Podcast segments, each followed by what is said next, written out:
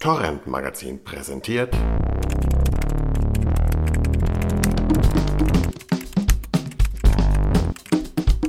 Das serielle Quartett.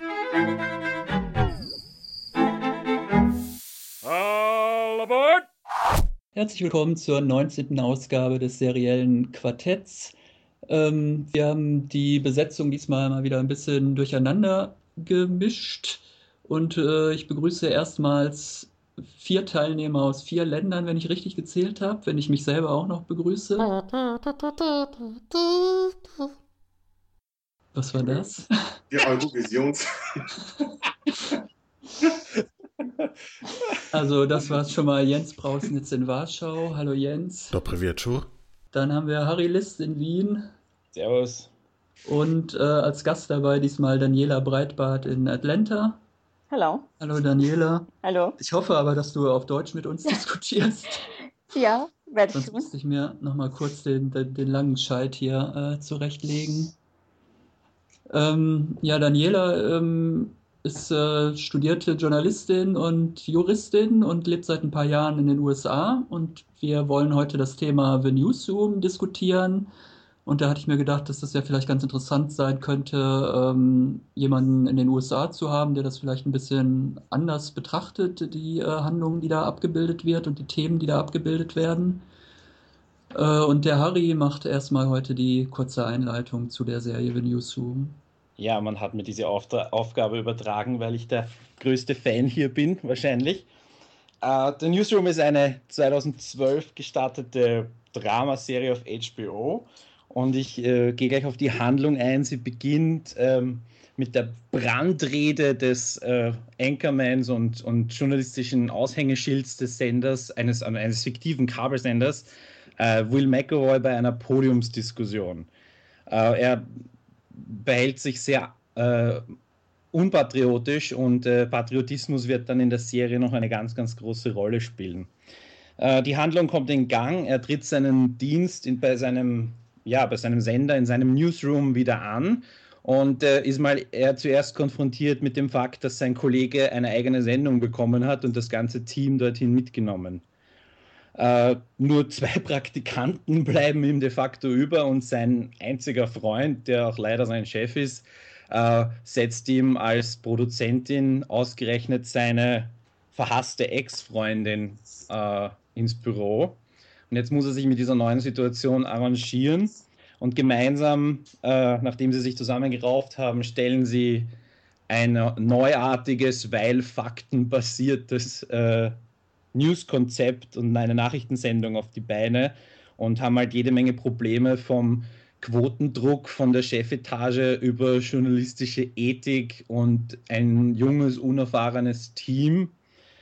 Ähm, Schöpfer der Serie ist Aaron Sorkin, der schon jede Menge guter Serien und Filme auch als Drehbuchautor verantwortet hat. Die bekanntesten sind West Wing, Studio 60 on the Sunset Strip und Sportsnight bei den Serien und sein größter Filmerfolg war sicher The Social Network, wofür er auch einen Oscar als Autor bekommen hat.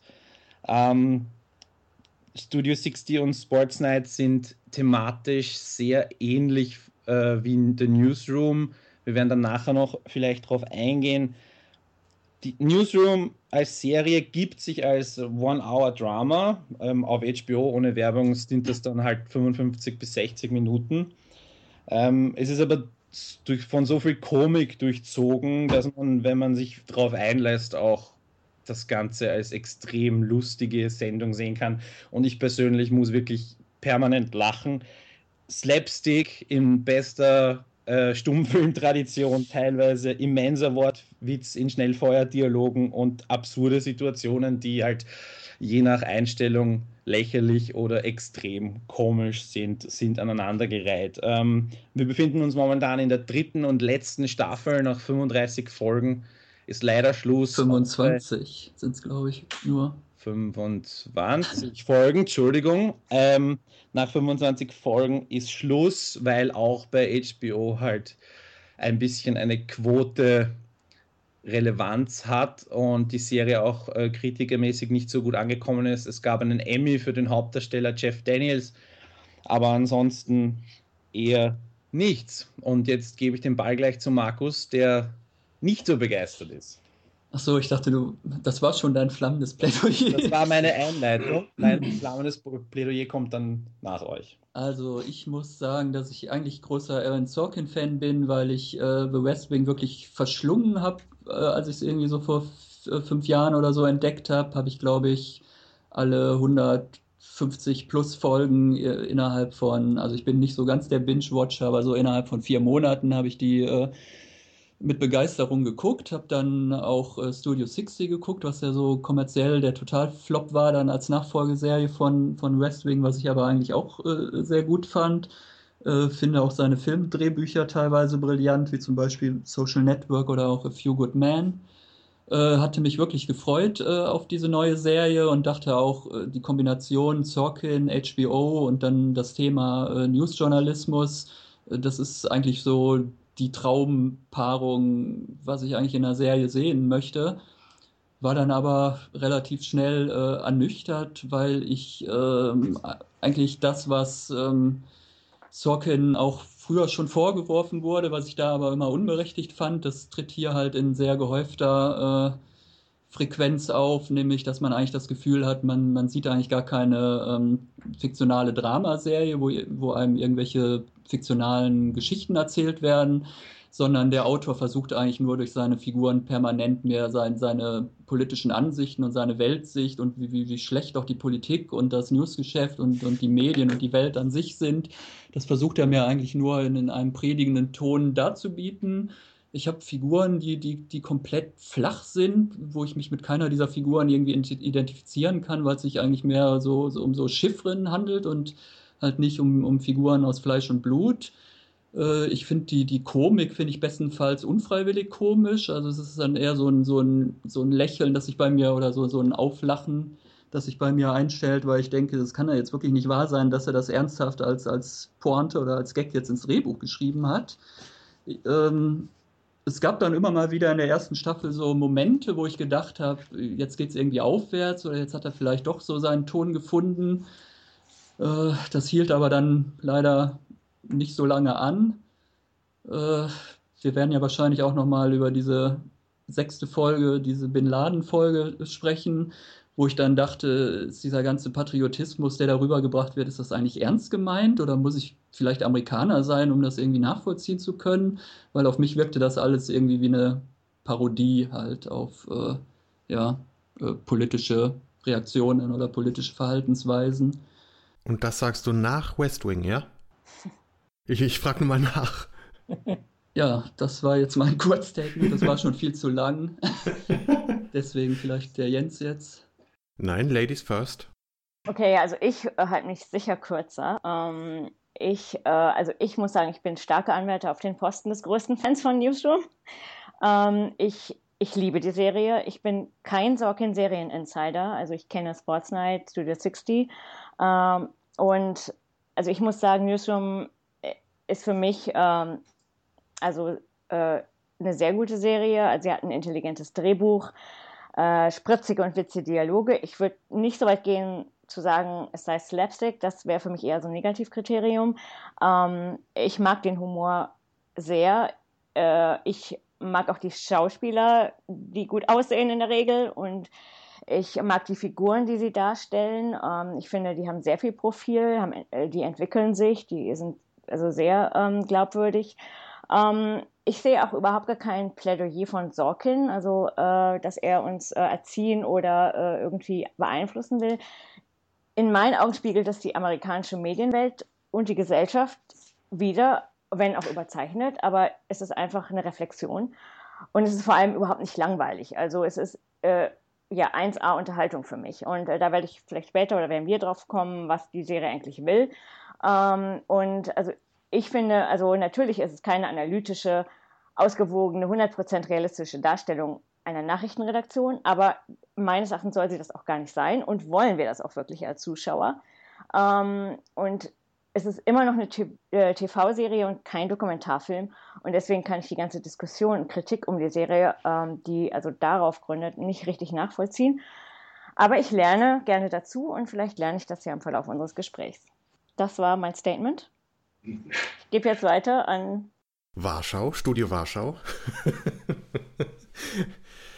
ähm, gut, der größte Sorkin-Fan bin ich vielleicht nicht, aber ich schätze seine Arbeit und mag ihn auch. Und äh, egal, was man von ihm guckt, guckt äh, man kriegt von ihm immer das Gleiche. Das heißt also, seine Arbeit lebt schlicht von diesen äh, rasiermesserscharfen Dialogen, äh, intelligente Dialoge. Und ähm, ich mag es ab und zu der Illusion zu erliegen, dass es irgendwo auf der Welt tatsächlich einen Haufen Menschen gibt, die einander mit solchen äh, Texten äh, duellieren und äh, damit dann eben auch die Intelligenz des Publikums herausfordern, weil man muss zuhören, um denen folgen zu können.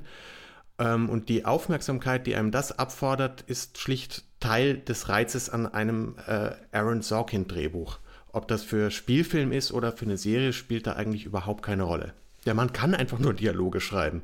Äh, ich glaube, sein, sein äh, Albtraum, aus dem er schweißgebadet aufwacht, ist, wenn er für, äh, um von unserem vorherigen Podcast überzuleiten, wenn er wie in Fargo für einen Taubstummen schreiben müsste. Ich glaube, das, das ist die, das, wo er in Panik äh, aufwacht.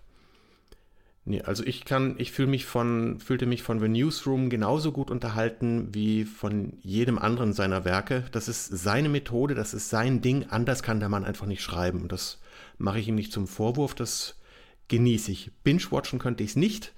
Äh, also ich glaube, mehr als zwei Stunden davon am Stück würde ich mir nicht antun wollen, aber das ist auch absolut okay. Also ich bin gern gefordert.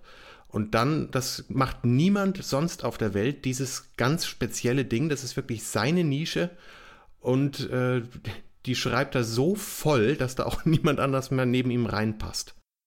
Er hat selber äh, gesagt, ich habe einige ähm, Making-ofs und halt auch das Bonusmaterial äh, auf der ersten, auf den DVDs der ersten Staffel mir angesehen, weil ich die da habe im Regal.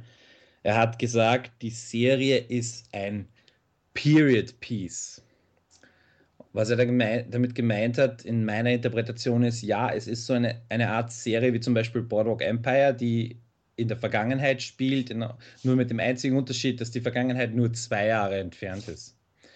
Das heißt, und er hat halt auch die Möglichkeit in, in der Newsroom aktuelle oder halt vor kurzem geschehene Ereignisse. Er hat, er hat die Möglichkeit, Videomaterial zu verwenden. Also das ist vielleicht der Segen der letzten zehn Jahre, dass irgendwie alles auf YouTube zu finden ist. Ähm, und er eben nicht irgendwie sich auf Geschichtsbücher verlassen muss für dieses Period Piece. Und er arbeitet ähm, halt, ja, die, das Thema Journalismus an Ereignissen auf, die in 20 Jahren werden wir zurückblicken und sagen, als Deepwater Horizon gesunken ist, war das ein relevantes Ereignis in der Geschichte, genauso wie bei Boardwalk Empire die Prohibition ein relevantes Ereignis der Geschichte war. Also ich, ich fand das eine extrem einen extrem innovativen Ansatz, eine Geschichte zu erzählen. Einfach zwei Jahre später und das Publikum wird konfrontiert mit etwas, das es kennt. Weil aus den Prohibitionszeiten ist niemand mehr am Leben. Aber, äh, und wenn, dann wahrscheinlich nicht in der Lage, Fernsehen zu sehen. Aber äh, aus das haben wir alle erlebt. Und ähm, wir, wir, und deswegen vielleicht auch gleich zu der äh, Osama Bin Laden Folge. Auch das haben wir erlebt. Das war auch ein, ein Ereignis, das, das unsere Titelseiten dominiert hat, wo sich vielleicht die Leute tatsächlich noch erinnern können, wo sie waren, als das publiziert wurde, genauso wie die Leute wissen, wo sie waren am, am 11. September.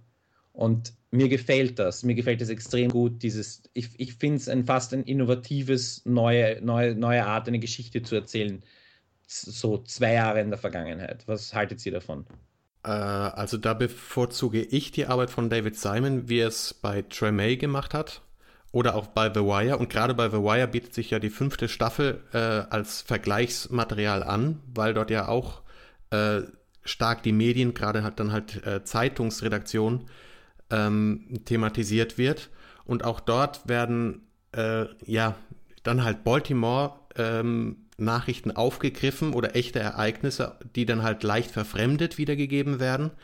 Äh, Im Gegensatz zu The Newsroom, wo es halt wirklich um echte Nachrichten geht, was ich auch nachvollziehen kann und verstehen kann, ähm, dass äh, Sorkin in dem Fall äh, ja keine Fake-Realität erzeugen wollte, sondern sich eben als Hintergrund auf echte Nachrichten stützt, finde ich okay. Ähm, trotzdem gefällt mir im Vergleich äh, dazu die Fiktionalisierung, wie sie David Simon betrieben hat, deutlich besser. Aber ich glaube auch nicht, dass ähm, äh, Sorkins Anspruch in erster Linie auf der, äh, ich sag mal, auf der, der, der Kritik des äh, oder ja, dem Newsroom selber liegt, sondern ähm, was ihn reizt, ist, glaube ich, das hinter die Kulissen schauen, weil es ist jetzt schon das dritte Mal, allein, dass er beim Fernsehen äh, versucht, das äh, aufzuschlüsseln, dieses, äh, die Dynamik und den Druck der Situation, dass es, ja, dass vor den Kulissen, den hinter, hinter den Kulissen aus, aus dieser Dynamik heraus, ähm, jetzt habe ich mich verzettelt einfach auch als Setting. Also es ist sein Lieblingssetting offenbar, also diese Medienredaktionen, wo auch immer, Sport und diesmal Nachrichten. Ähm, aber das ist für ihn nur so, dass, also sozusagen die Kulisse, äh, um das Bild aufzugreifen, ähm, für eigentlich äh, ja, äh, die menschlichen äh, Konflikte und Herausforderungen, also ähm, die halt in einem Arbeitsalltag begegnen, im persönlichen Leben und so weiter. Und ich meine, also eine Serie im äh, im, im Arbeits-, in irgendeinem Arbeitsumfeld ähm, spielen zu lassen, kennen wir ja aus, also das ist ja Standard in Serien, ja, ob das jetzt eine Nachrichtenredaktion ist hier, äh, es gibt Krankenhausserien, Anwaltskanzleiserien und so weiter. Oder und, halt das ähm, Weiße Haus.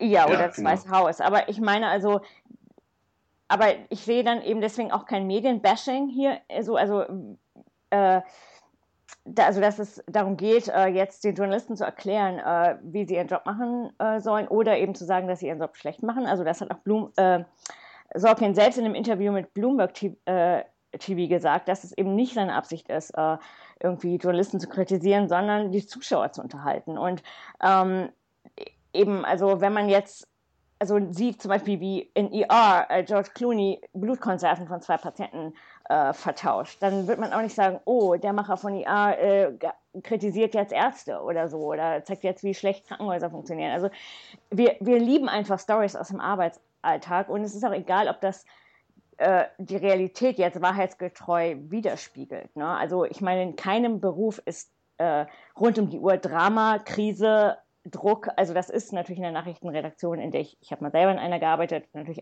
schon extremer, aber äh, es ist natürlich nicht so überzeichnet, wie das in der Serie rüberkommt. Und das ist auch gar nicht wichtig. Also wir wollen das auch gar nicht, also wir wollen auch nicht, dass jemand eine Kamera in ein Büro hält, also sei es eine Nachrichtenredaktion oder äh, in einer Anwaltskanzlei, weil da passiert lange Zeit überhaupt nichts. Ja? Äh, da passiert schon mal was, aber ähm, Sorkin kondensiert das einfach, ja, wie jeder Serienautor. Und ähm, was die amerikanische Medienberichterstattung angeht, also das ist schon relativ realistisch, ja.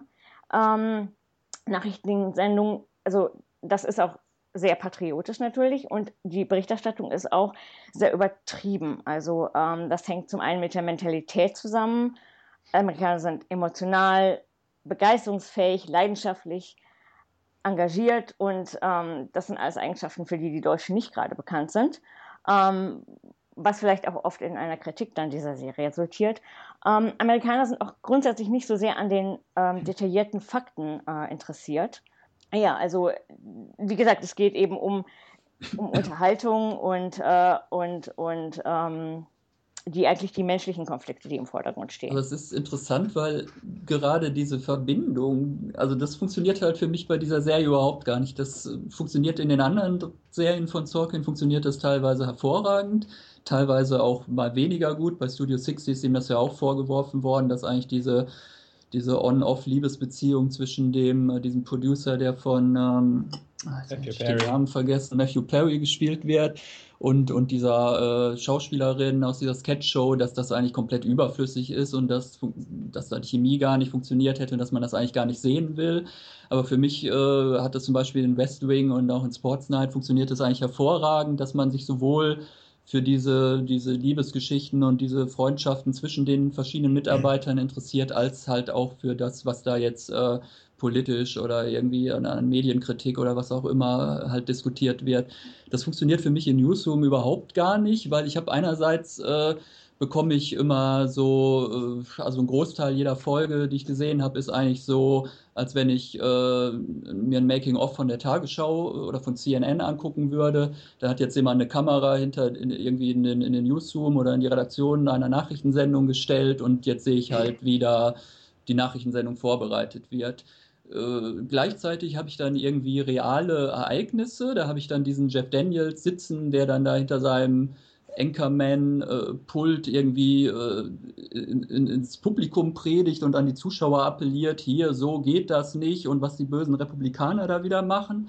Das ist die ganze Zeit so, dass ich denke, es müsste eigentlich nur noch oben links eingeblendet werden, Author's Voice, weil ich bin eigentlich felsenfest davon überzeugt, das ist die Meinung von Sorkin, die darüber gebracht wird in 90 Prozent. Also ich, ich weiß nicht, wo ich da irgendwie eine das ist ja nicht äh, so, dass Sorkin da ihm irgendwas in den Mund legt, was er selber nicht denkt oder was, was konträr zu seiner eigenen Auffassung wäre, sondern das sind seine eigenen Ansichten über Politik oder über die Lage der Nation oder über den Zustand des Nachrichtengeschäfts in den USA, die er da äh, vermittelt.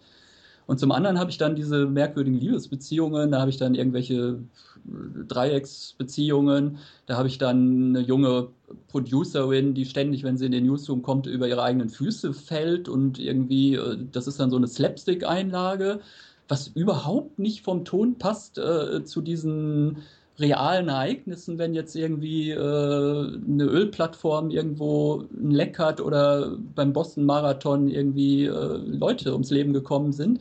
Es, und drei Minuten später habe ich dann so eine Slapstick-Einlage, als wenn ich mir eine alte Screwball-Comedy mit Cary Grant angucken würde.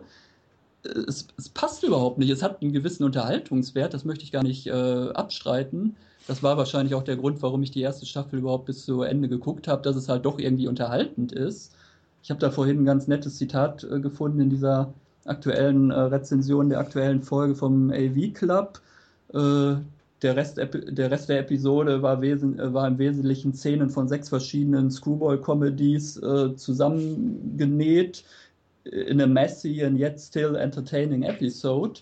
Also es ist irgendwie unterhaltend, aber es ist halt auch wirklich messy, also wirklich so, dass man denkt, das ist jetzt irgendwie abgenommen worden oder hat keiner beim Sender irgendwie nochmal drüber geguckt und gesagt, so, so kann man das doch nicht drehen oder so kann man das doch nicht auf, auf, auf den Sender schicken.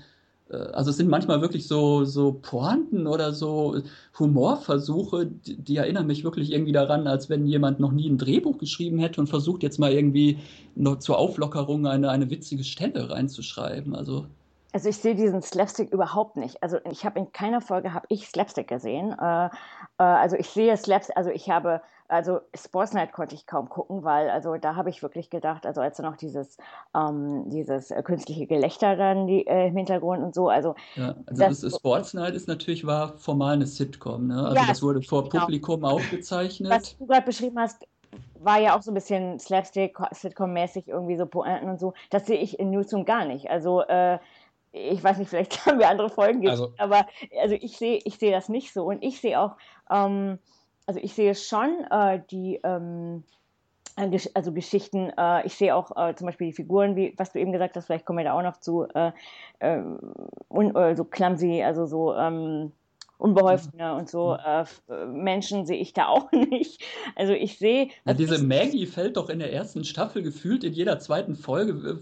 Wenn sie sich einen Kaffee holt, schüttet sie sich entweder unabsichtlich den Kaffee über die Bluse oder stolpert über ihre eigenen, also buchstäblich, sie fällt über ihre eigenen Füße. Oder äh, kann nicht mit Glastüren umgehen. Sie läuft durch Glastüren oder in der, aktu in, in, der zweiten Folge der dritten Staffel, die ich jetzt zuletzt gesehen habe, äh, unterhält sich ein, ein Paar, zwei Arbeitskollegen, die jetzt irgendwie ein Paar sind seit kurzem, unterhalten sich auf dem Weg äh, in die Büroetage irgendwie und dann schreit die eine ganz laut, und der Sex mit dir ist nicht das Problem. Und dann geht die Aufzugtür auf und dann steht ihr Kollege da äh, im Aufzug also ich weiß nicht, wo ihr schon so gearbeitet habt, aber ich habe solche Dialoge noch nie irgendwo mitbekommen, wo ich gearbeitet habe. Es Doch, ich schon. Und ich, ich, lebe in den USA, da ist das gang und gäbe, Markus. Ach so, da unterhält man sich ständig über die Beziehungen am Arbeitsplatz, okay. Nein, aber ich, also ich konnte das nachvollziehen und äh, ich finde das auch lustig, ehrlich gesagt. Ähm, und, also, also das ist das, was ich mit Slapstick meine. Ja, aber das ist für mich kein Slapstick, ehrlich gesagt. Also ähm, das ist für mich einfach äh, Alltagshumor und äh, äh das ist halt irgendwie äh, Loriot auf amerikanisch, ja, also ähm, Alltagsbeobachtungen, äh, menschliche Schwächen äh, aus, äh, also rausstellen und so weiter. Und äh, ich würde auch gar nicht sagen kritisieren. Also ähm, das ist also was meine, also die Message und ich sehe auch nicht äh, diese ähm, politische äh, Meinung von Sorkin. Also natürlich, ich finde, es ist halt recht er als Autor einer fiktiven Serie. Also er muss ja kein, er ist ja kein Nachrichtenredakteur, er muss ja nicht äh, objektiv berichten. Also ich finde, als, als TV-Schreiber äh, ist, ist es ein Recht, äh, aus seiner Perspektive zu schreiben. Und äh, ähm, das, wenn du mal hinter andere Serien oder Filme guckst, äh, wirst du immer eine versteckte äh, ähm, Perspektive finden, also wenn du sie suchst. Hier ist sie Und, halt nicht mal ähm, versteckt. Hier ist es so, da sitzt dieser Moderator dieser Nachrichtenshow. Ich weiß gar nicht, das soll ja eine Nachrichten, es ist aber keine Nachrichtensendung, es ist ein Kommentar.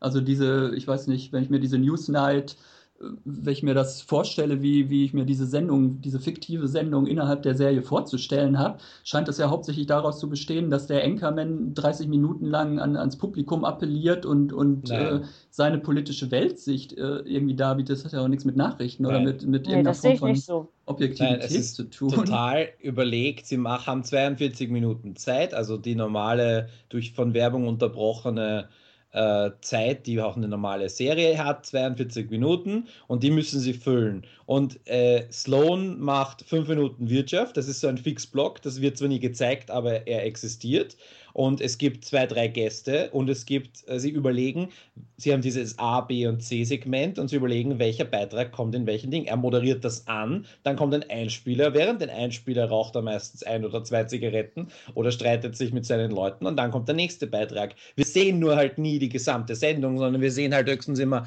eine Anmoderation oder seine Verabschiedung, weil danach die Sendung aus ist und die Handlung weitergeht. Oder wir sehen äh, das Blabla, das vorher passiert, weil äh, er es irgendwie dramatisch knapp an den Tisch schaffen muss und solche Sachen. Also es ist schon eine no relativ normale Nachrichtensendung, die jetzt von unseren Nachrichtensendungen nicht so entfernt ist. Ja, aber ist. Klaus Kleber oder äh, äh, wie heißt der Mensch, Tom Buro ist ja nicht mehr da, sein Nachfolger, die wenden sich ja nicht äh, dann zwischen den Beiträgen direkt äh, ans Publikum und sagen, die Republikaner oder die CDU hat jetzt aber wieder verhindert, dass dieses tolle Gesetzesvorhaben verabschiedet wurde. Das tut er auch kaum. Er hat am Anfang diese eine Rede, wo er sich entschuldigt dafür, dass sie bis jetzt eine schlechte Sendung gemacht haben und sagt, ab sofort machen wir es besser.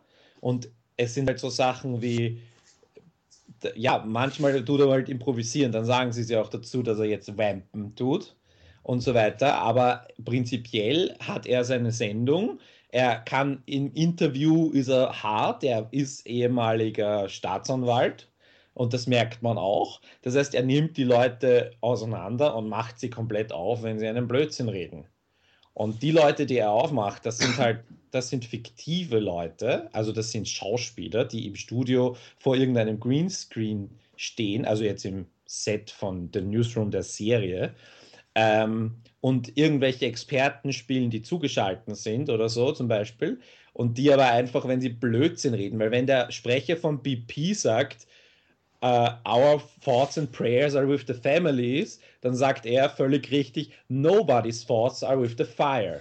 Ja, weil es einfach, weil es einfach so Floskeln sind und ich persönlich finde das gut und mir persönlich geht das fürchterlich auf den Arsch, dass das nicht in anderen Medien genauso passiert, dass man sich nicht auf das Wesentliche beschränkt. Ja, es bringt einfach, das ist einfach Marketing raus aus den Nachrichten. Unsere Gedanken sind mit der Familie. Jeder hat Mitgefühl mit den Familienangehörigen von Leuten, die bei tragischen Unfällen ums Leben kommen. Ich wirst keinen einzigen Menschen finden, der das nicht sagt. Ja, also ist es ein Allgemeinzustand, den wir nicht äh, erwähnen müssen. Und darum geht es in dieser Sendung. Ja, aber gucke ich denn hier, guck ich denn hier ein, ein Making-of einer Nachrichtensendung? Da meinte Daniela doch eben völlig zu Recht, das gucke ich ja nicht, sondern ich gucke ja eine Unterhaltungsserie, eine dramatische Serie, in der ich... Äh, vielleicht auch was über den Zustand der Welt vermittelt bekommen will, aber in erster Linie will ich ja äh, fiktive Geschichten erzählt bekommen. Ich will ja irgendwie mit, mit äh, fiktiven Charakteren irgendwie mitleiden oder mich mit denen identifizieren oder was auch immer und will ja nicht äh, irgendwie zehn Minuten lang zusehen, eine fiktive Nachrichtensendung will ich mir ja nicht zehn Minuten ja, lang angucken. Ich meine, es ist schon in dem Fall wieder gültig, dass die Realität oft einfach, dass die, dass die Kunst der Realität gar nicht so machen kann, wie die Realität das Ziel selber macht. Und die Republikaner geben dumm, oder nicht die Republikaner, aber einige Republikaner geben dumme Meldungen von sich.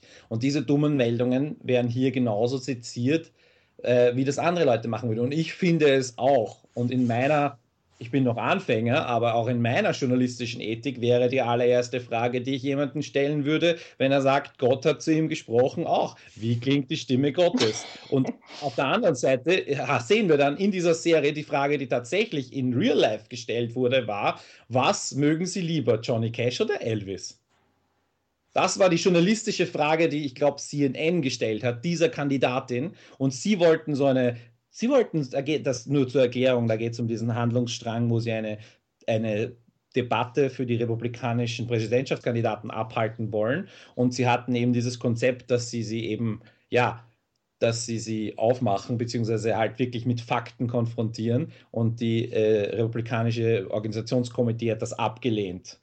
Und deswegen hat dann, ist dann die echte Debatte ist natürlich dann gezeigt worden und in dieser echten Debatte wurden dann eben die Frage, was ist Ihnen lieber, Elvis oder Johnny Cash gestellt worden. Und mir persönlich ist das, also ich fand diese erste Staffel einfach so, die hat mir so aus dem Herz gesprochen. Ja, das war für mich so eine Art, äh, wie soll ich sagen, Bildblog in Form von Serie. Wenn, wenn Medien Scheiße bauen, ja, und nicht ihren Job machen, dann muss irgendwer darauf hinweisen. Und, das machen sie selber aber nicht. Und sie selber nehmen sich wegen Quotendrucks, wegen, äh, äh, wegen Geldmangels, nehmen sie sich nicht selber äh, am, äh, bei der, wie sagt man, was sagt man, wo kann man sich nehmen, um am sich zusammenzureißen? Wie auch immer, um sich zusammenzureißen, das tun sie nicht selber. Das heißt, es braucht irgendwelche Instanzen von außen und das sind meistens Instanzen, die in einer anderen Verpackung kommen. In das beim Printjournalismus ist es zum Beispiel der Bildblog und wir haben in Österreich auch sowas ähnliches namens Cobook. Und äh, die zeigen mir, hey, da operieren Leute mit falschen Zahlen, Medien, Medien mit falschen Zahlen. Ja? Da geht es noch gar nicht darum, was das Ausgangsmaterial äh, ist, nämlich die Meldungen von den Politikern und was die veröffentlichen. Und äh, da ist es so, okay, die Serie macht das. Die Serie sagt, so geht es nicht. Und ich meine, der, der Moderator ist Republikaner und er ist aber quasi der er muss sich dafür rechtfertigen, Republikaner zu sein. Und er ist ein, äh, also wenn du sagst, Sorkin wäre vielleicht jetzt eher auf der demokratischen Seite zu Hause und pusht seine Meinung die ganze Zeit, dann musst du aber auch dazwischen sehen, dass Will McAvoy immer wieder, nicht nur on air, sondern auch in den Gesprächen dazwischen, keinen Hehl daraus macht, dass er Republikaner ist, dass er für Marktwirtschaft, für äh, Wahlfreiheit, für all diese Klischee-Dinge steht, was wir von Republikanern glauben. Also. Wir können ja vielleicht mal, wenn ich mir schon die Mühe gemacht habe, hier diese äh, Kritikpunkte, die oft vorgebrachten Kritikpunkte, die ich übrigens, äh, also ich habe, glaube ich, wüsste jetzt gar nicht, dass ich deutsche Kritiken mal großartig gelesen hätte, äh, außer vielleicht ganz am Anfang. Also das sind eigentlich eher immer Kritikpunkte, die aus den amerikanischen oder den englischsprachigen Medien der Serie entgegengebracht wurden können wir die ja vielleicht mal der Reihe nach versuchen abzuklappern. Der eine Vorwurf halt die, die politische Einseitigkeit, dass es immer gegen die Republikaner geht.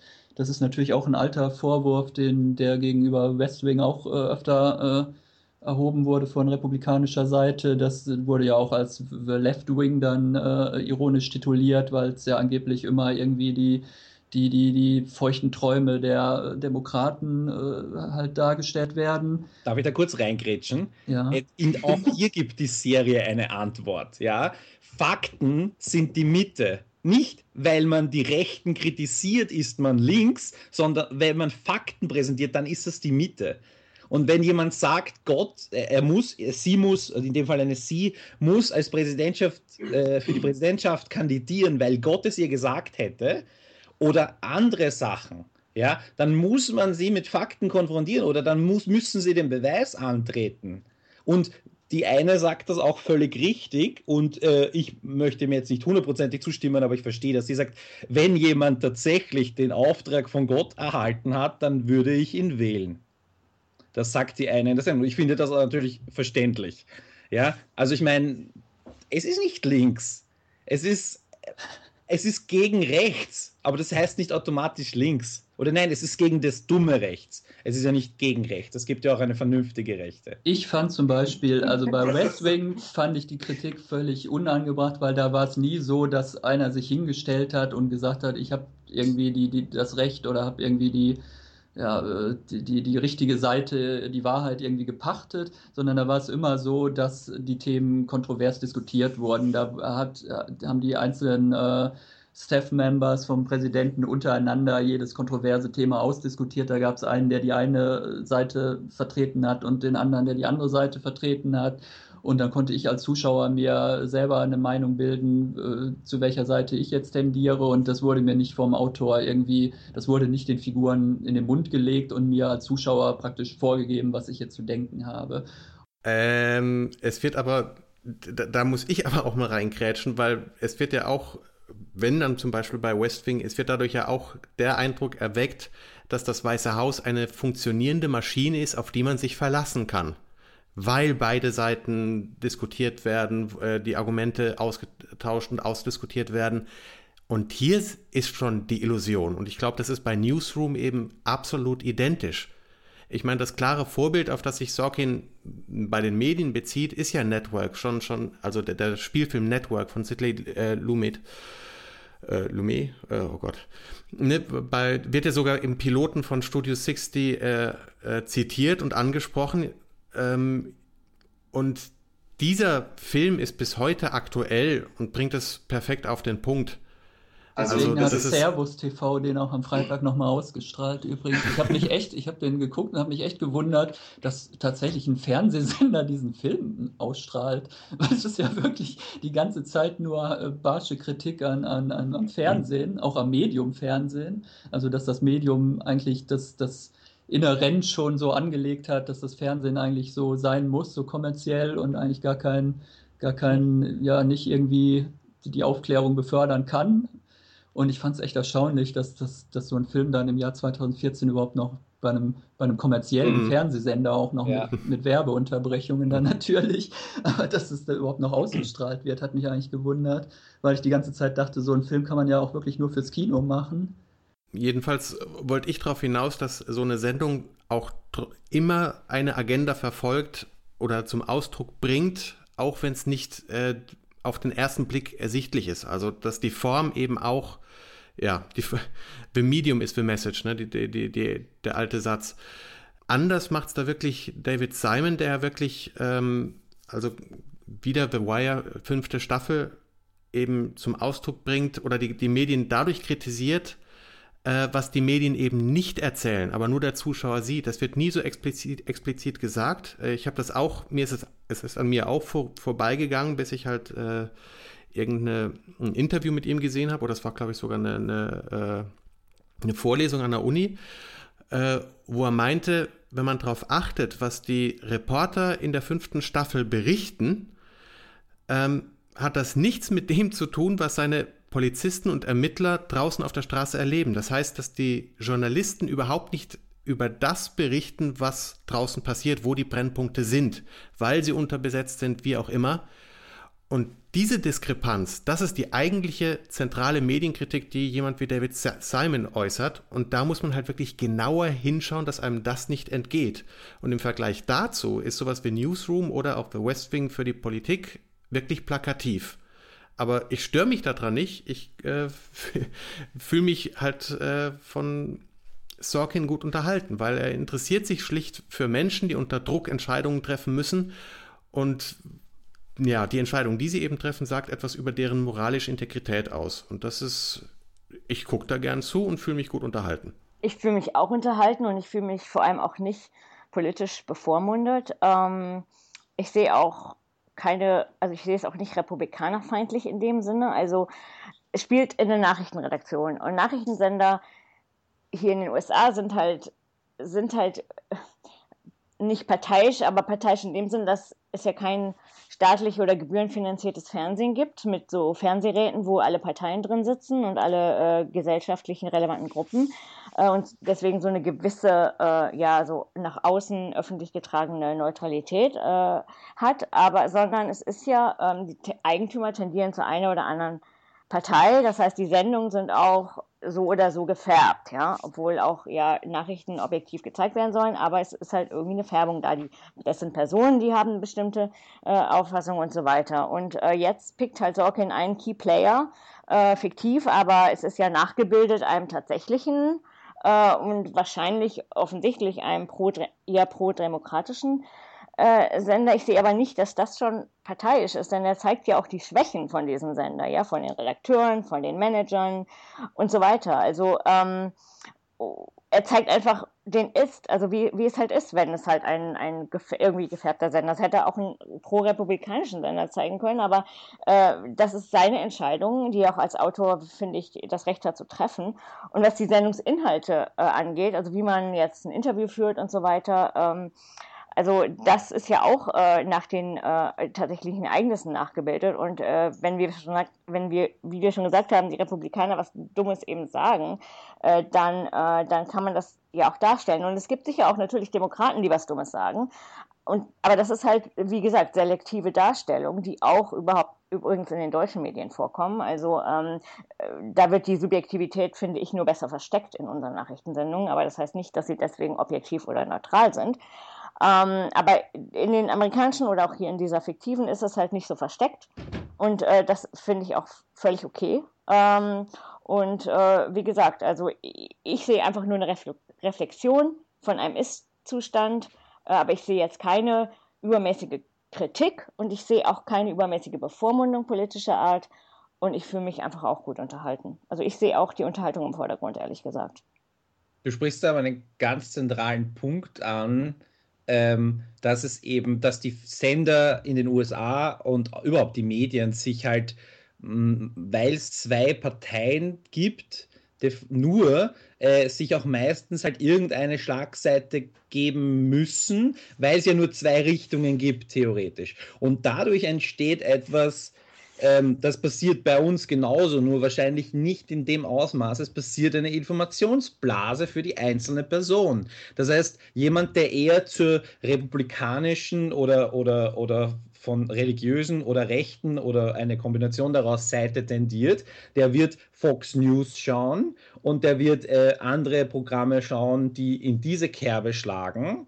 Und der wird denken, dass Jon Stewart und Stephen Colbert und äh, ich weiß jetzt nicht, welches von den Networks eher eindeutig nach links tendiert, ähm, wird das gar nicht sehen. Er wird von Fox News gesagt bekommen, wie böse nicht äh, Jon Stewart ist und dann ist Jon Stewart mal zu Gast und dann äh, sind immer diese herrlichen Clinches mit Bill O'Reilly oder so. Ich tue jetzt Name droppen, aber wen es interessiert, kann das gern nachschauen. Und ähm, äh, dann hat, bist du in dieser Welt auf der rechten Seite und kommst da gar nicht raus. Und auf der anderen Seite passiert das genauso. Äh, ich habe letztens auch, ich glaube, ich glaube, es war auch der EV Club, eine, eine herrliche ähm, äh, ja, Zusammenfassung über die letzten neun Jahre Colbert gesehen, der jetzt zu Ende geht. Und da stand eigentlich drin, ja, das sind irgendwie die, die Leute, die sich eben äh, eher links und eher als was Besseres sehen und am Abend mit dem iPad äh, Colbert schauen, im Bett liegen und äh, ihre, ihr Weltbild ist am nächsten Tag, wenn sie aufwachen, äh, völlig in Ordnung und äh, haben aber auch keine Ahnung, was auf Fox News passiert, wenn es nicht durch Colbert gefiltert wird. Spielt er nicht einen Republikaner eigentlich? Der ja, er spielt einen Republikaner, aber er ist, er ist, er ist trotzdem halt eine, er, er macht das ja auch, er zeigt, er, er spielt das halt über die satirische Ebene, aber er macht in Wahrheit auch eher so eine er, ze er zeigt halt nicht Fakten, er zeigt eher nur den Irrsinn. Ja, aber er zeigt deswegen nicht die Fakten. Und wo, wo Newsroom da ins Spiel kommt jetzt, dieser kleine politische und mediale Exkurs, ist für mich, dass diese Mitte, diese echte Mitte, diese faktenbasierte Mitte, unbesetzt ist. Das Problem ist eher, dass die durch die Tea Party sich das Ganze ein bisschen weiter nach rechts verschiebt und es passiert so eine Art ähm, also es müssen sich die, die Medien mitbewegen und müssen auf diesen teilweise sehr absurden und teilweise dummen äh, Diskurs über, über Religion und ob äh, Homosexualität Hurricanes auslöst und all diese Sachen, die, die so Leute wie Sarah Palin und so weiter von sich geben, äh, einlassen, weil es News ist, weil es Leute interessiert, weil die rechte Informationsblase sich äh, ja, da nicht rausbewegt und du die nicht erreichst, aber du willst dir dein Produkt verkaufen, also musst du in diese Blase eindringen. Ja? Und das ist halt schon ein massives Problem, das ich als äh, externer Beobachter sehe, was in, in, Europa, in Österreich und in Deutschland vielleicht äh, genauso ist, nur halt nicht in dem Maße, weil wir halt Gott sei Dank, muss ich sagen, und ich glaube, ich habe es an anderer Stelle schon gesagt, dass zwei Parteien für mich keine Demokratie sind, aber dass wir mehr Parteien haben und mehr Meinungen, auch in den Medien, und dass Medien sich noch leisten können, äh, keiner Partei anzugehören de facto. Also nicht einer, beziehungsweise nicht in eine Richtung zu, nicht zu stark in eine Richtung zu neigen. Also ich finde das, Newsroom schlägt da genau in die Kerbe, in eine, eine unbesetzte Nische in Aber der amerikanischen ist, Medienlandschaft. Ist das denn wirklich so? Also ich, der einzige amerikanische Sender, den ich bis vor, äh, bis Anfang November empfangen konnte, war ja CNN. Der hat es jetzt leider vorgezogen, äh, sich nicht mehr über DVB-T-Antenne verbreiten zu lassen, aus mir unerfindlichen Gründen. Und das war sowieso einer der wenigen oder eigentlich fast der einzige Sender, wo ich irgendwie beim Seppen dann mal eigentlich immer, bin ich eigentlich fast immer bei CNN hängen geblieben, weil da eigentlich immer irgendwas lief, wenn nicht gerade die, die Wirtschaftssendung abends äh, dran war, immer irgendwas lief, was, was interessant war und wo ich eigentlich überhaupt diese Kritik immer nicht nachvollziehen kann, die ja CNN auch entgegengebracht wird, dass da äh, mehr Show als Nachrichten gemacht wird, weil immer, wenn ich es gesehen habe, wurde entweder gerade über irgendeinen Bürgerkrieg in, in Afrika, über den ich in der Tagesschau schon seit drei Jahren nichts mehr gehört habe, äh, weil da wahrscheinlich die USA und Russland nicht äh, direkt beteiligt sind, äh, berichtet oder es war dann wirklich irgendwie spät abends, ging es dann um amerikanische Innenpolitik und irgendeine Auseinandersetzung im, im States-Senat von Kansas oder ich weiß nicht was. Also es waren eigentlich immer harte politische Themen äh, und wo ich jetzt nicht den Eindruck hatte, das ist jetzt irgendwie nur aus einer linken Sicht. Also CNN würde man ja dann wahrscheinlich eher äh, bei den Demokraten äh, einsortieren, denke ich. Aber ich hatte jetzt nicht den Eindruck, dass da irgendwie subjektiv versucht wird, Meinung zu machen, sondern es war eigentlich so, wie ich mir eine, eine Nachrichtensender oder eine Nachrichtensendung äh, vorstellen würde, was es ja in Deutschland irgendwie fast gar nicht gibt, weil N24, wo den ganzen Tag irgendwelche LKW-Dokus und die die schnellsten, die stärksten Panzer, äh, was weiß ich, irgendwelche komischen Dokus, das hat ja nichts mit Nachrichtensender zu tun. Aber halt, das ist eigentlich so, wie ich mir äh, einen guten Nachrichtensender vorstellen würde, ist eigentlich CNN. Also, wenn du jetzt meintest, Harry, es gibt, äh, es ist unbesetzt, diese Mitte oder diese relativ objektive Herangehensweise an Nachrichten? Äh, es gibt doch keine objektiven Nachrichten, liebe Leute. Auch diese, diese, diese Mitte, die, die, die Harry zwar schön definiert hat, gibt es nicht. Oder sie wird besetzt, aber von Fiktion. Und ganz, ganz äh, konkret eben von, meinetwegen, äh, lassen wir es Sorkin sein. Aber das ist Fiktion und das ähm, ein, es gibt kein richtiges Korrektiv und worauf wir vielleicht mal eingehen könnten, wäre die, die, die, wären die Vorbehalte, die Sorkin definitiv hat, wenn äh, es um soziale Medien geht. Ne, also das, äh, da macht ja die Serie auch überhaupt keinen Hehl draus. Ähm, diese Unterscheidung zwischen, zwischen echtem Journalismus in, in ganz, ganz dicken Anführungszeichen ähm, und dem, was Blogger machen oder meinetwegen auch sowas wie Twitter. Kein, mich wundert es überhaupt nicht, dass äh, Sorkin äh, Twitter nicht versteht, wo man nur 140 Zeichen hat, nicht Zeilen oder Seiten, sondern nur Zeichen. Und da, da kann er nur Vorbehalte haben. Also das kann ich nachvollziehen. Ja, aber Twitter hat ja auch nicht nur Vorteile. Ne? Also da muss man auch ja unheimlich aufpassen. Ne?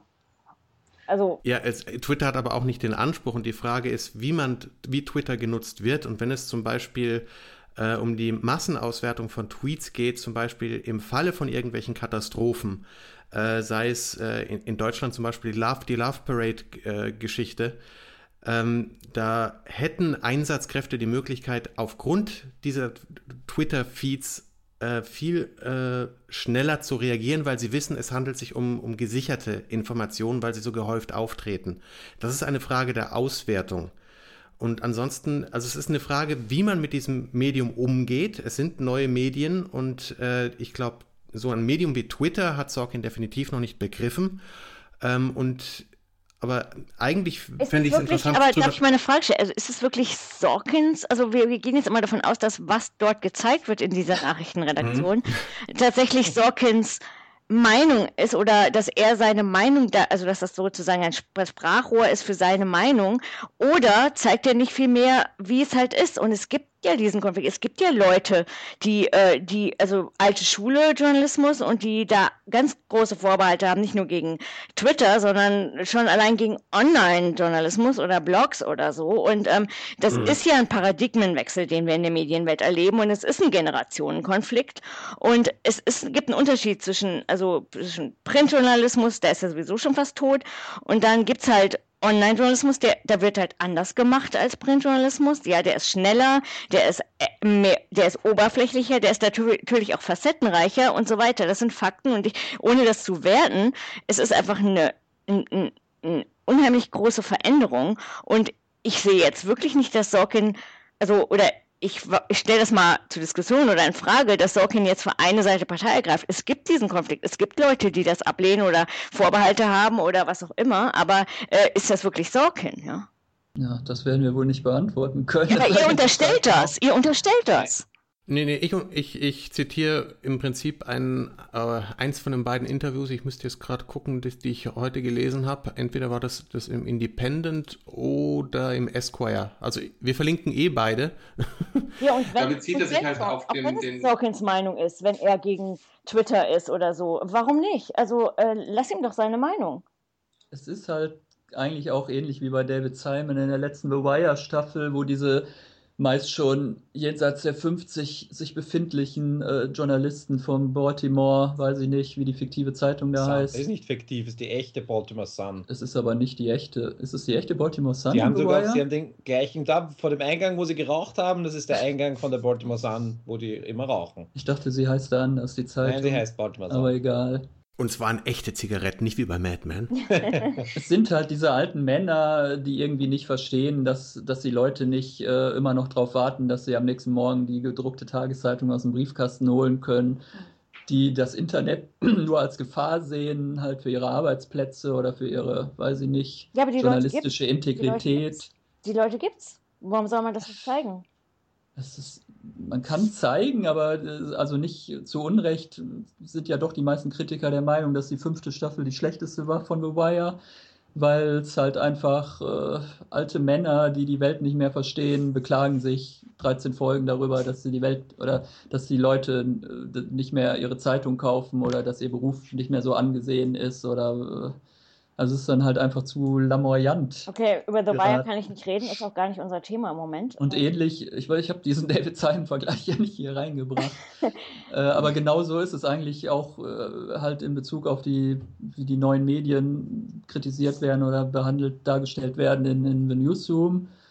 Da gibt es halt den einen irgendwie Social Media Beauftragten in der Redaktion. Das ist so ein junger Typ, ist auch noch Inder oder Pakistani zufälligerweise. Brite aber pakistanischstämmiger Brite, um alle Klischees äh, irgendwie da zu erfüllen. Und der. Das ist übrigens einer der intelligentesten halt, Menschen in dieser Redaktion. Nur mal zu. Der, blog, der bloggt äh, halt im Namen des, des Anchorman, weil der sich viel zu schade ist oder keine Zeit dafür hat, selber. Der wusste nicht, dass er einen Blog hat. Genau, der weiß es noch nicht mal. Slapstick. Und der hält ja auch alle äh, Online-Medien, setzt er ja mit Blogs äh, irgendwie gleich. Also auch die, die Internetseite der New York Times ist dann halt auch ein Blog für ihn nur. Und das ist ja sowieso alles nicht ernst zu nehmen. Und da werden ja gar nicht die hehren journalistischen Grundsätze mit zwei unabhängigen Quellen und hast du nicht gesehen. Das wird ja alles gar nicht befolgt. Und das ist ja alles ganz schrecklich und wird gar nicht ernst genommen. Und das. Ja, aber sie zeigen ja auch die Gefährlichkeit, weil irgendwie sie, die Twitter hat ja diese äh, Gabby Giffords, diese angeschossene Kongressabgeordnete, für tot erklärt.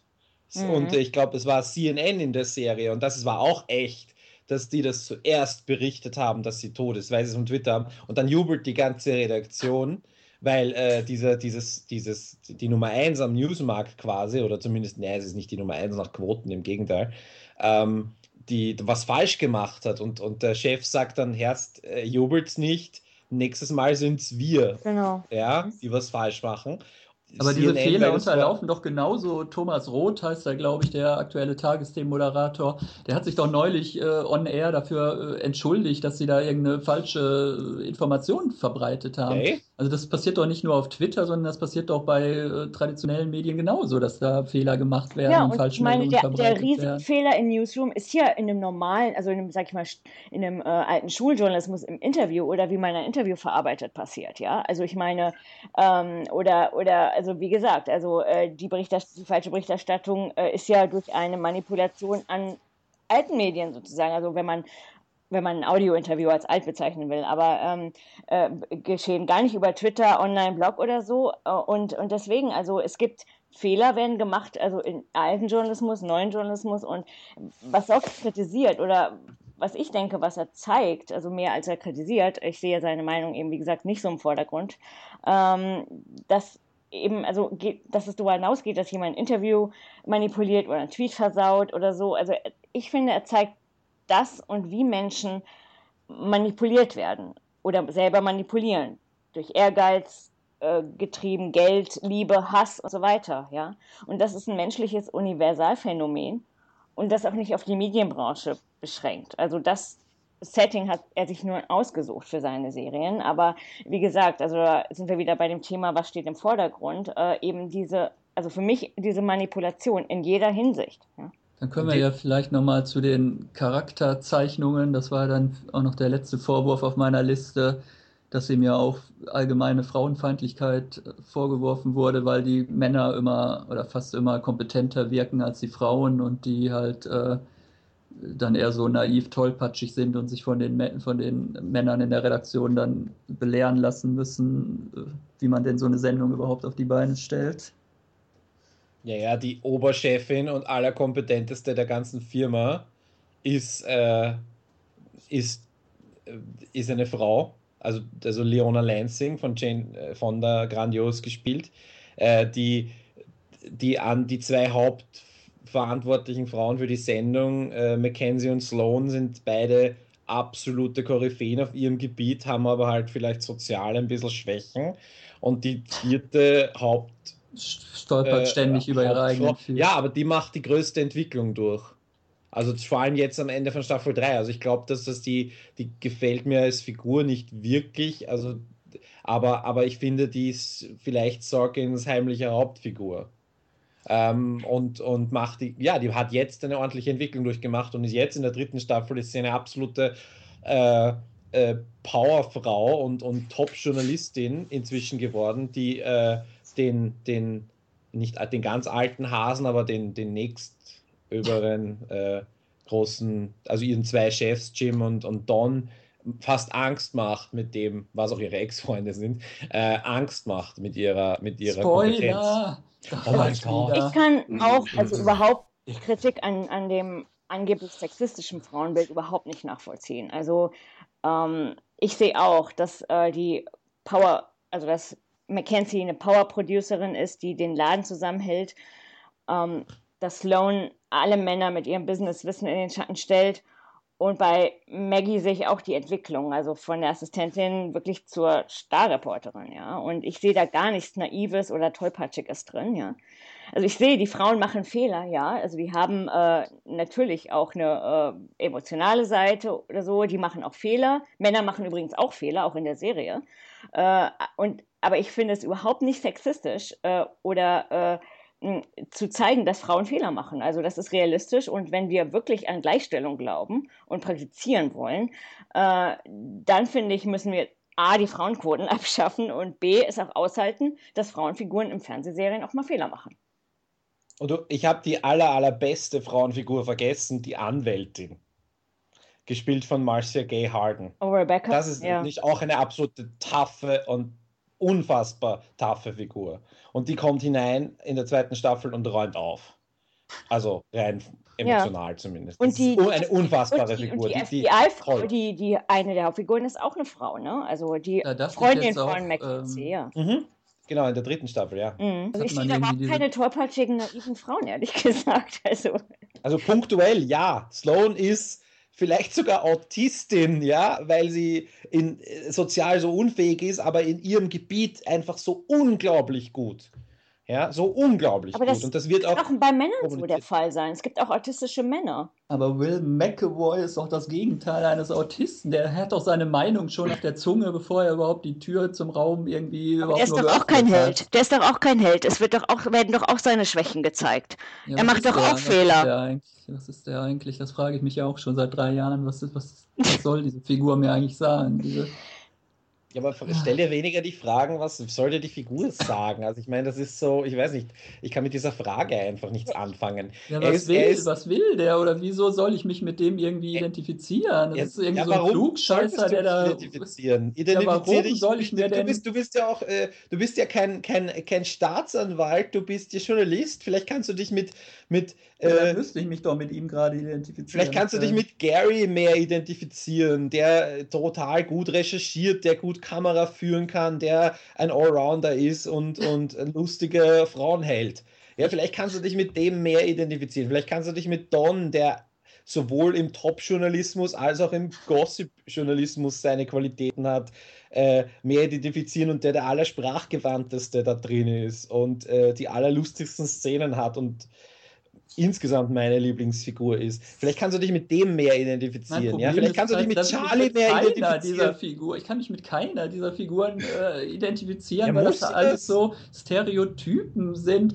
welche Charaktereigenschaft hat denn dieser Charlie? Das ist halt eine schwache Kopie von diesem Senderboss in Sports Night, nur dass der halt immer lustige Sprüche hatte und dieser Charlie wirkt irgendwie so, als hätte man ihn schon vor zehn Jahren zwangspensionieren müssen. Der wirkt so völlig aus der Zeit gefallen. Äh, solche Menschen leiten heutzutage auch keine großen Nachrichtensender oder Kabelfernsehsender mehr. Die leiten vielleicht noch die Lokalausgabe der, der Baltimore Sun, aber die leiten nicht CNN oder äh, das ist ja ein Typ, der noch nie wahrscheinlich, der hat noch nicht mal den Browser auf seinem Computer gefunden, falls er überhaupt einen Computer benutzt. Ich musste auch nicht. Musste. Der hat Leute, die für ihn das machen. Ja, die sehe ich auch nie, die Assistentin. Er hat, die, er hat sein ganzes äh, berufliches Leben darauf gewartet, dass er die Chance bekommt, die News richtig zu machen. Er blüht auf in dem Moment, wo er diese Rede hört, diese Brandrede. Er findet sie super und er überlegt danach, was könnte ich tun, um dieses Feuer nicht ausgehen zu lassen. Er holt die richtige Producerin für den Job. Ja, er, äh, schaut, dass er hält ihnen den Rücken frei, weil er weiß, er, sa er sagt dem, dem Vorstandschef, zeig Will McAvoy keine Quoten mehr. Er, er, er, er spinnt die Fäden im Hintergrund. Äh, mag sein, dass er ein bisschen zu oft im Newsroom ist und sinnlos herumsteht und hauptsächlich säuft. Das ist halt, dann, da kann man sagen, gefallen mir die Pinselstriche der Charakterzeichnung, ja oder nein. Aber die Figur hat schon einen Sinn. Vielleicht, äh, wenn das irgendwie eine, Serie, die irgendwie nicht in einem abgeschlossenen, sicherheitsabgeriegelten Gebäude spielen würde, wäre das eine Figur, die du in, am Ende der zweiten Staffel umbringen könntest. Ja, weil sie ihren Job erledigt hat.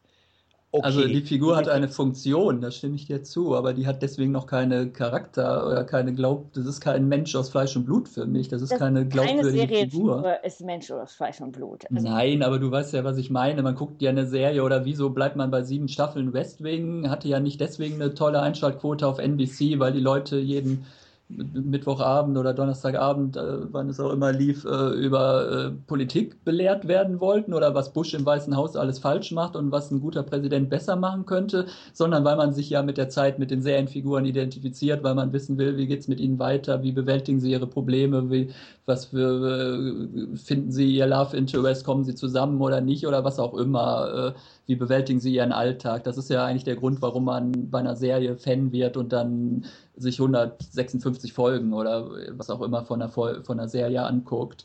Also dann, dann möchte ich echt mal eine ästhetische Lanze für, für The Newsroom äh, brechen, weil an West Wing hat mich wirklich genervt, dass die ständig mit ihrer Steadicam in diese Geschäftigkeit vortäuschen im Weißen Haus, als würden, würde man nicht die meiste Zeit lesend und schreiben im Sitzen verbringen. Also zumindest, also ich, geht euch das so, dass ihr die ganze Zeit rumlauft überall? Ähm, also das hat, es ist anspruchsvoll gemacht, es sind gute Steadicam-Shots, aber es nervt mich auf die Dauer, weil es ist, äh, denkt euch die Dialoge weg, dann ist es wirklich, ist, besteht West Wing wirklich fast nur noch aus diesem äh, klischeehaften Sorkinschen Rumgelaufe und der, der Sinn einer Folge erschließt sich dort wirklich rein visuell schwierig.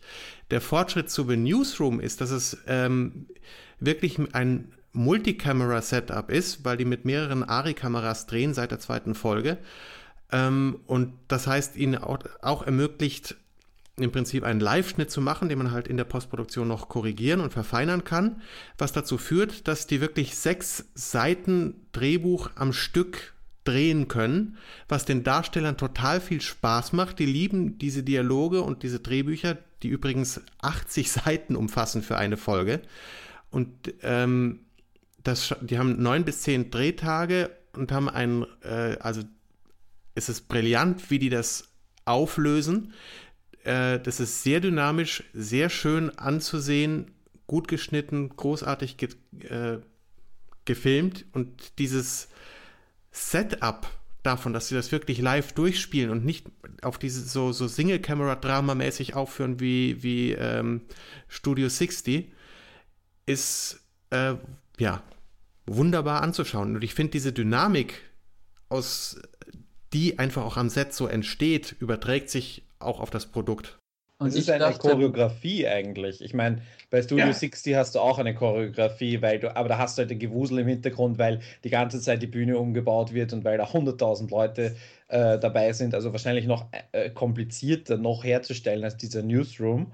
Äh, aber da hast du dann Bildschirme, wo irgendwelche Live-Sendungen laufen müssen, die genau passen müssen zu dem Tag, an dem sie jetzt sind, weil der Tag ja immer eingeblendet wird mhm. und so weiter. Und ich finde auch, die, es hat auch so eine leicht dokumentarische Einstellungen, gibt es manchmal so aus der anderen Seite des Raumes irgendwie hingezoomt oder so, wie du das bei irgendwelchen solchen äh, Thick of It oder, oder Weep oder so hast, gell? Also ich weiß jetzt nicht, wie man das technisch, dieses Stilmittel nennt, aber ähm, ja, ich fand es jetzt ästhetisch wunderbar. Also auch, dass es so ein Set ist, äh, das eigentlich, ja, wo sie sich selten rausbewegen, dass das ein bisschen dieses Theaterfeeling, äh, das ja eben, wie du richtig sagst, durch, äh, äh, durch die Durchchoreografie von sechs, sieben Minuten am Stück vielleicht äh, auch nochmal verstärkt wird.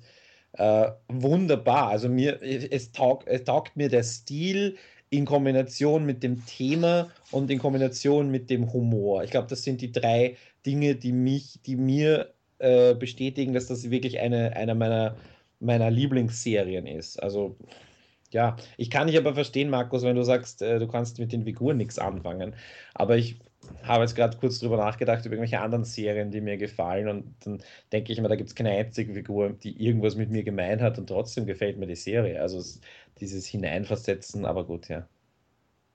Ich bin hier irgendwie heute allein unter Fremden gelandet. Ich weiß nicht, es ist wirklich. Ich hatte bis vor einem Jahr hatte ich überhaupt irgendwie überhaupt keine positive Kritik gelesen und überhaupt niemanden irgendwie mal gesprochen, der diese Serie gut fand. Und dann plötzlich haben sich hier drei irgendwie gegen mich verschworen, glaube ich. Also das EMDB-Rating von Newsroom ist, ist das Beste von all seinen Serien. Und äh, dass die Kritiker das nicht mögen, ich meine, darauf äh, kann man, allein kann man sich ja wohl schlecht verlassen. Bin Weil die Kritiker sind ja meistens Journalisten, ne? Und äh, die kennen die Realität und äh, die mag ja vielleicht auch anders aussehen als der Newsroom oder vielleicht auch nicht und so weiter. Und also denn wir sind sie entweder enttäuscht oder fühlen sich ertappt oder was oder geärgert oder so. Also da würde ich sowieso nicht viel drauf geben, was Journalisten dazu sagen. Außer natürlich von uns. Ich habe ja auch nicht im Weißen Haus gearbeitet. Ich kann ja da auch nicht dazu sagen, ob das da. Ich kann da nur sagen, dass mir da alle Figuren ans Herz gewachsen sind, dass ich teilweise das, äh, einige der best, bestgeschriebenen Serienfiguren, die ich überhaupt jemals äh, gesehen habe, da äh, halt und das auf einem sehr hohen äh, Niveau äh, aktuelle politische oder moralische Fragestellungen diskutiert wurden, ohne dass mir äh, die Meinung oder der, der Schluss des Ganzen vorgegeben wurde was ich jetzt für eine Haltung einzunehmen habe zu diesen. Äh, Im Übrigen habe ich, glaube ich, weiß ich nach The West Wing mehr über amerikanische Innenpolitik und Gesetzgebung als über die deutsche. Also das ist auch noch ein angenehmer Nebeneffekt.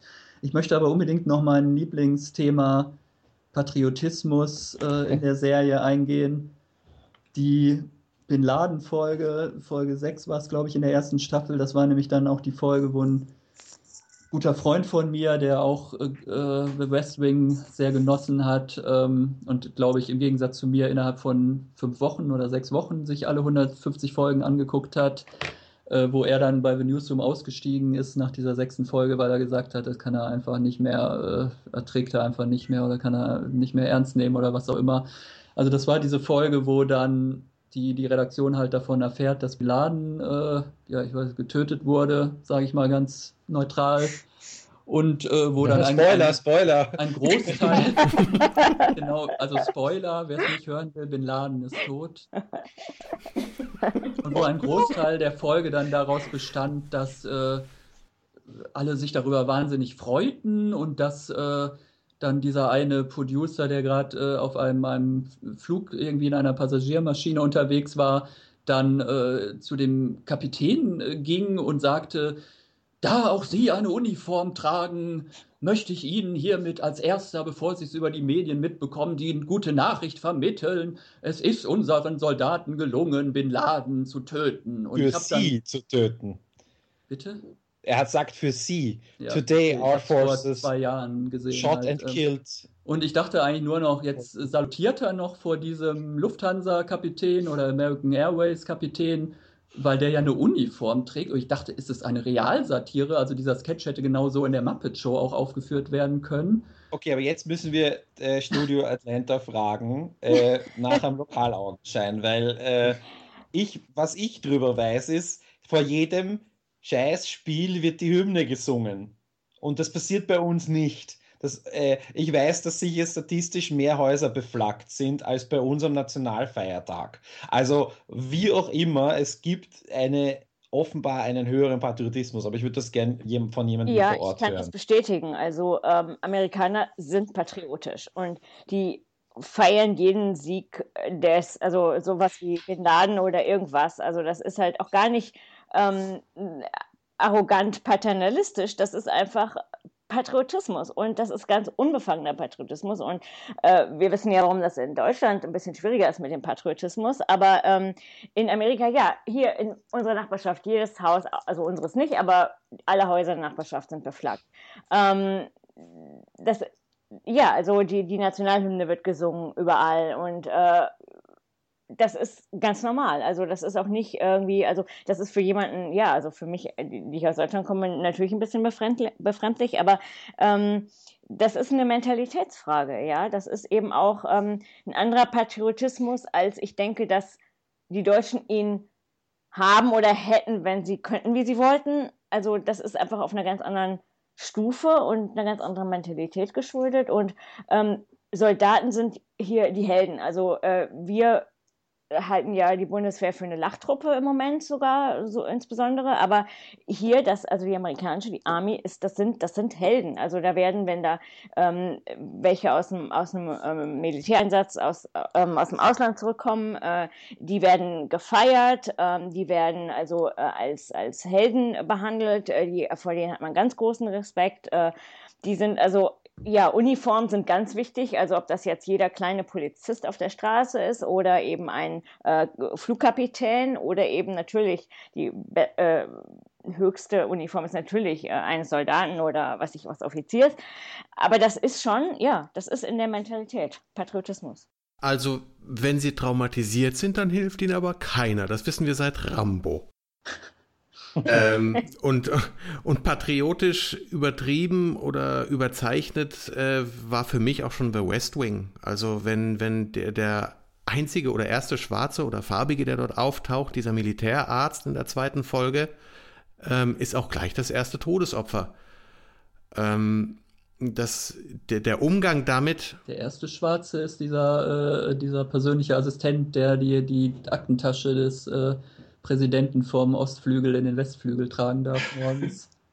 Spannende Handlungsstränge. Ja. ne? Muss ich sehen. Na, und das, also da die Musik, das Pathetische, dieser, dieser fürchterliche Pathos und dieses äh, Nationale geht mir in jeder amerikanischen Serie auf den Zeiger und äh, das nicht erst seit The Newsroom. Also ich habe es noch nie so schlimm gesehen. Ich habe vor allem, wieso, also wieso, das ist ja ein ziviler äh, Luftfahrtkapitän, das ist ja jetzt kein Air Force-Pilot. Wieso meinten ein, ein Journalist oder ein Produzent von einer Nachrichtensendung, dem jetzt persönlich die Nachricht überbringen ja, zu müssen, dass ein Staatsfeind irgendwie getötet wurde? Was. Naja, weil, weil was war das zentrale Mittel der Tötung des 11. September? Es waren Flugzeuge. Es waren Piloten, waren die ersten Opfer unter Anführungszeichen.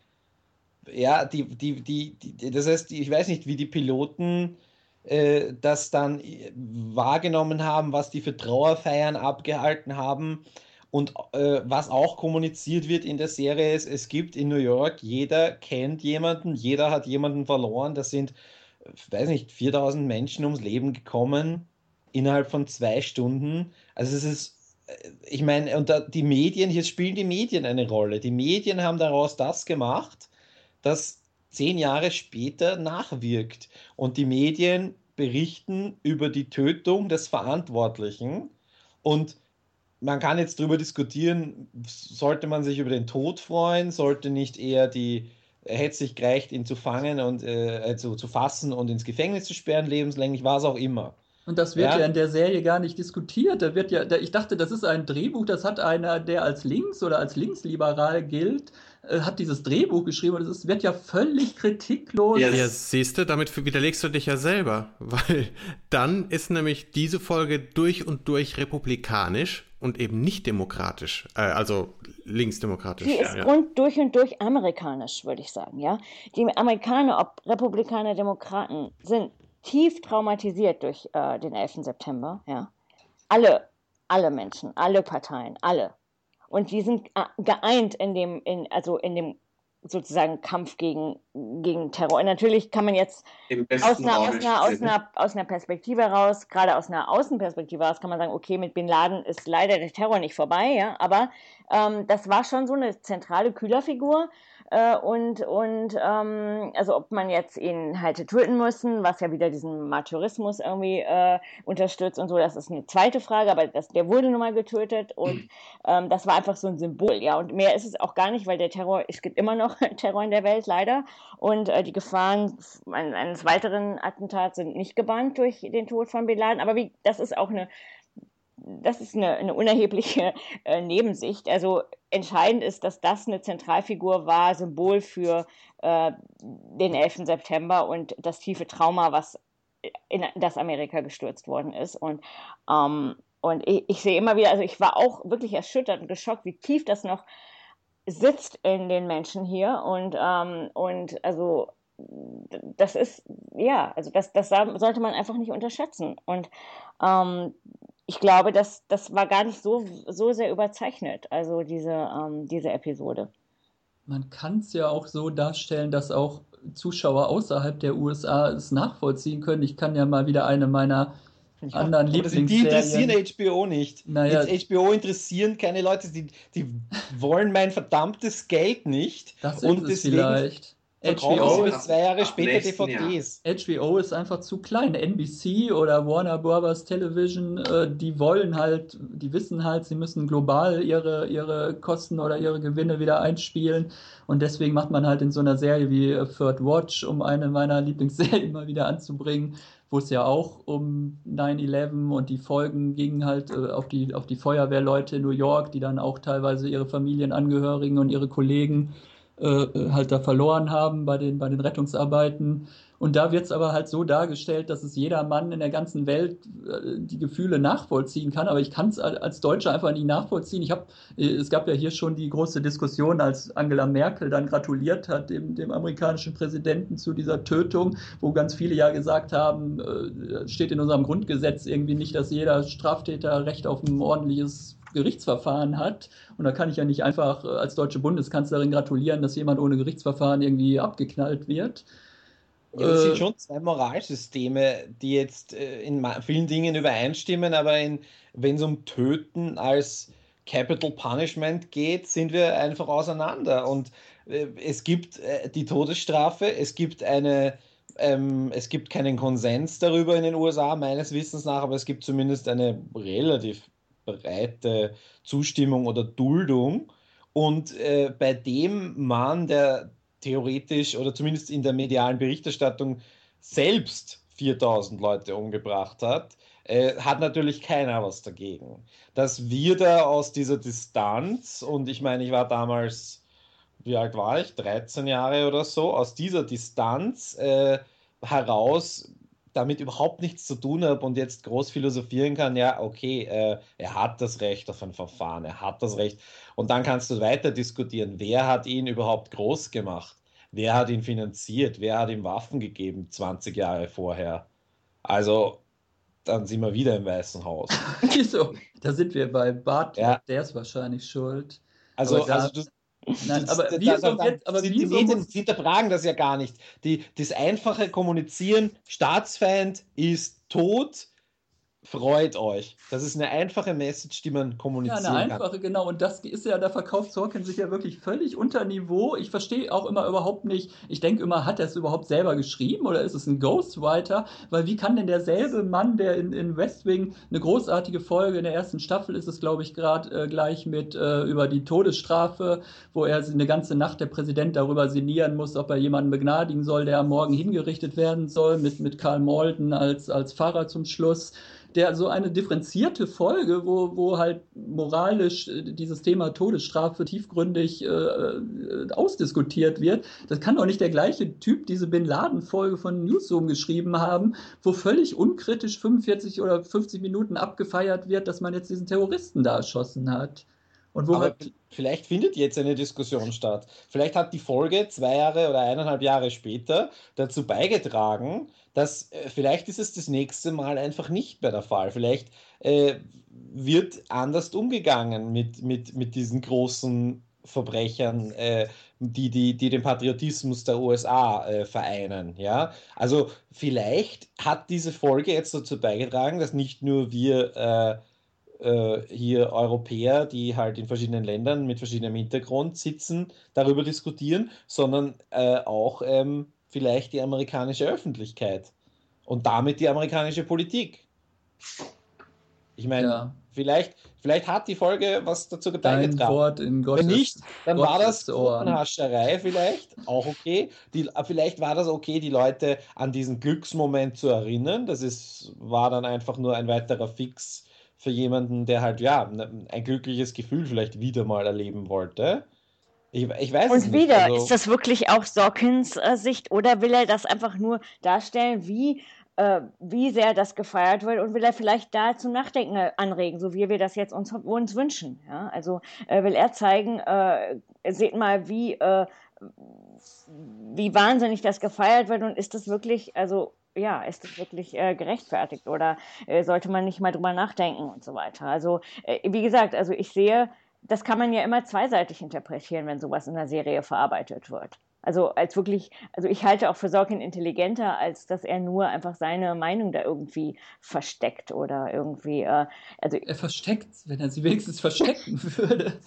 Ja, aber wir haben in der, wir können gleich zur letzten äh, Folge der ersten Staffel springen. Da passiert das nämlich auch in dieser Wahlfolge.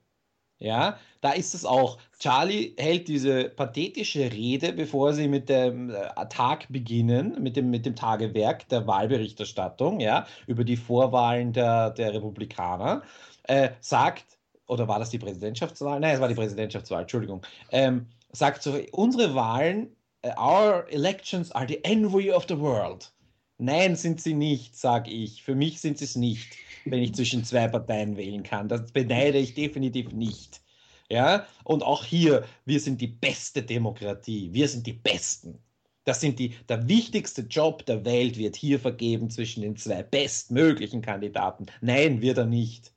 Es sind nicht die bestmöglichen Kandidaten. Es ist wie auch immer. Also das ist, da ist es genau das Gleiche. Also die Folge hat mir weniger gefallen als die. Äh, äh, ich muss mich die ganze Zeit beherrschen, nicht wie Will McAvoy Obama zu sagen. Die Osama-Folge. Bin Laden. Ja, so, das war das Thema Obama-Folge. Jetzt.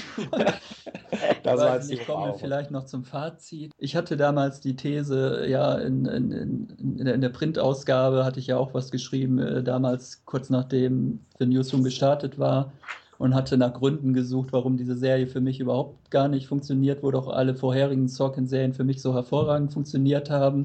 Und meine These war halt, dass diese viel gerühmte Freiheit, die bei HBO ja herrscht gegenüber den Kreativen äh, im Vergleich zu den Networks, äh, dass das eigentlich äh, Sorkin auf die Füße gefallen ist und dass das hier halt mal nicht gut war in diesem Fall weil er halt einfach kein Korrektiv hatte, keine Senderbosse, die ihm da irgendwie gesagt haben, so geht's aber nicht oder das musst du hier mal ein bisschen abschwächen oder das kannst du so nicht, äh, können wir so nicht freigeben, das Drehbuch.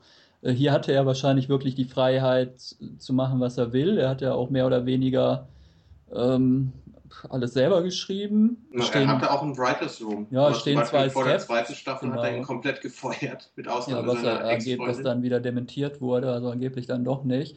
Äh, es stehen zwei Staff-Writer jetzt in der dritten Staffel immer im, im Abspann. Ich habe aber jetzt auch noch ein Interview oder es war, glaube ich, eine, eine Podiumsdiskussion, wo er auf irgendeinem Filmfestival gesagt hatte, er ist ja äh, Autor geworden, um zu schreiben. Er will halt nicht nur die Pilotfolge schreiben und dann sich aufs Produzieren verlegen und den anderen Autoren die Arbeit überlassen, sondern er entwirft halt eine Serie, weil er alles selber schreiben will.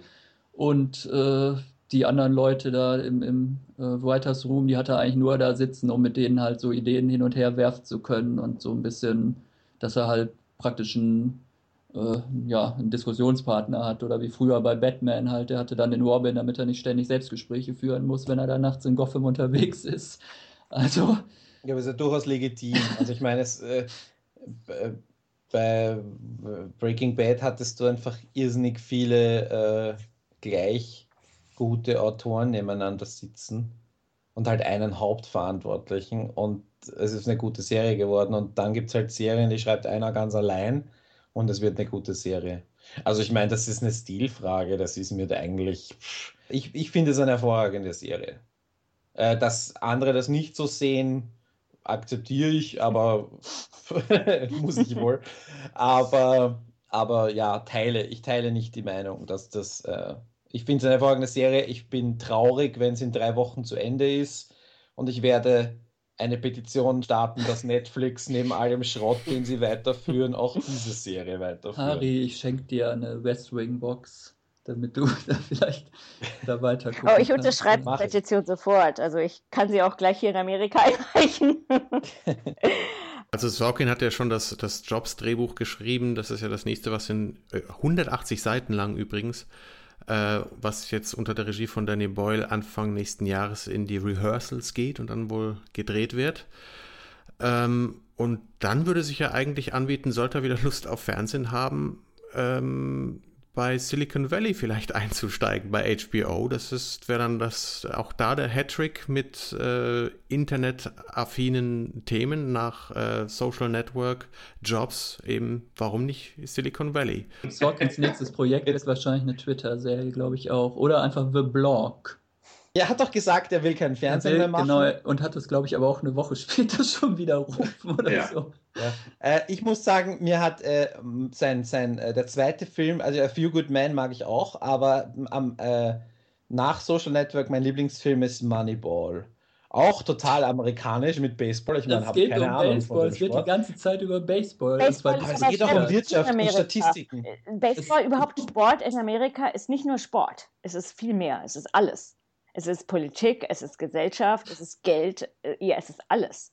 Also das ist, und das hat hier eine viel größere Bedeutung als, äh, also zum Beispiel in Deutschland. Ich kann ja nicht für andere Länder sprechen, äh, weil ich andere Länder nicht gut kenne, nicht gut genug, aber äh, durch den Vergleich, zumindest zweier Länder, äh, kann ich nur sagen, äh, also das hat eine ganz große Bedeutung. Und ich fand den Film auch sehr großartig. Großartig. Und Moneyball. Es, es spielt ja die, es spielt ja äh, der Jonah Hill spielt ja einen äh, Volkswirt, der äh, mit, äh, mit äh, Mathematik und Statistik halt dazu beiträgt, dass dieses Team gut wird. Und äh, ja, ich mag halt Sachen, wo Volkswirte drin vorkommen. Deswegen mag ich den Newsroom. Auch wenn Jonah Hill nicht die Beine von Sloan Savage hat. ja, und alles andere auch nicht. Vielleicht macht er auch als nächstes eine, eine Serie hinter den Kulissen eines Baseball-Profiliga-Clubs. Das die, die, die, die Volkswirte, die Volkswirte der Chicago School of Economics äh, in den 70ern mit Milton Friedman. Das würde ich sofort anschauen. Das könnte er auch machen. Über die Entwicklung der Spieltheorie oder was? Nein, da gibt es ja schon. John Nash, A Beautiful Mind, den Film gibt es schon. Okay.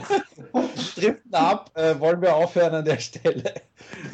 Ja, dann äh, muss man sich, glaube ich, so klassisch wie in so einer Nachrichtensendung verabschieden. Guten, gute Nacht. Nee, was hat der immer gesagt? Good night and good luck. Good night and good luck. Das war das serielle Quartett. Präsentiert vom Torrent Magazin.